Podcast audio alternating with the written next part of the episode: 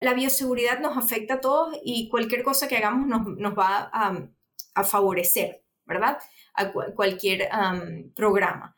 Pero si habláramos, como, como me preguntaste, cuáles son los no negociables, yo creo que el diagnóstico y asegurarte que los animales que están ingresando a la granja son negativos es una prioridad.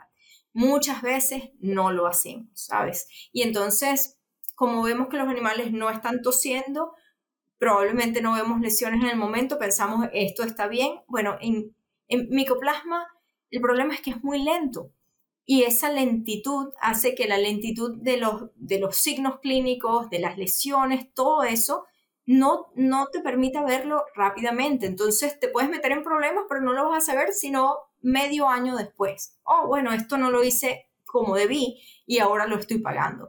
el, el, problema es que no lo vas a ver en esos seis meses y crees que todo va bien, entonces puedes seguir con un programa cuando realmente debiste haberlo detenido en algún momento.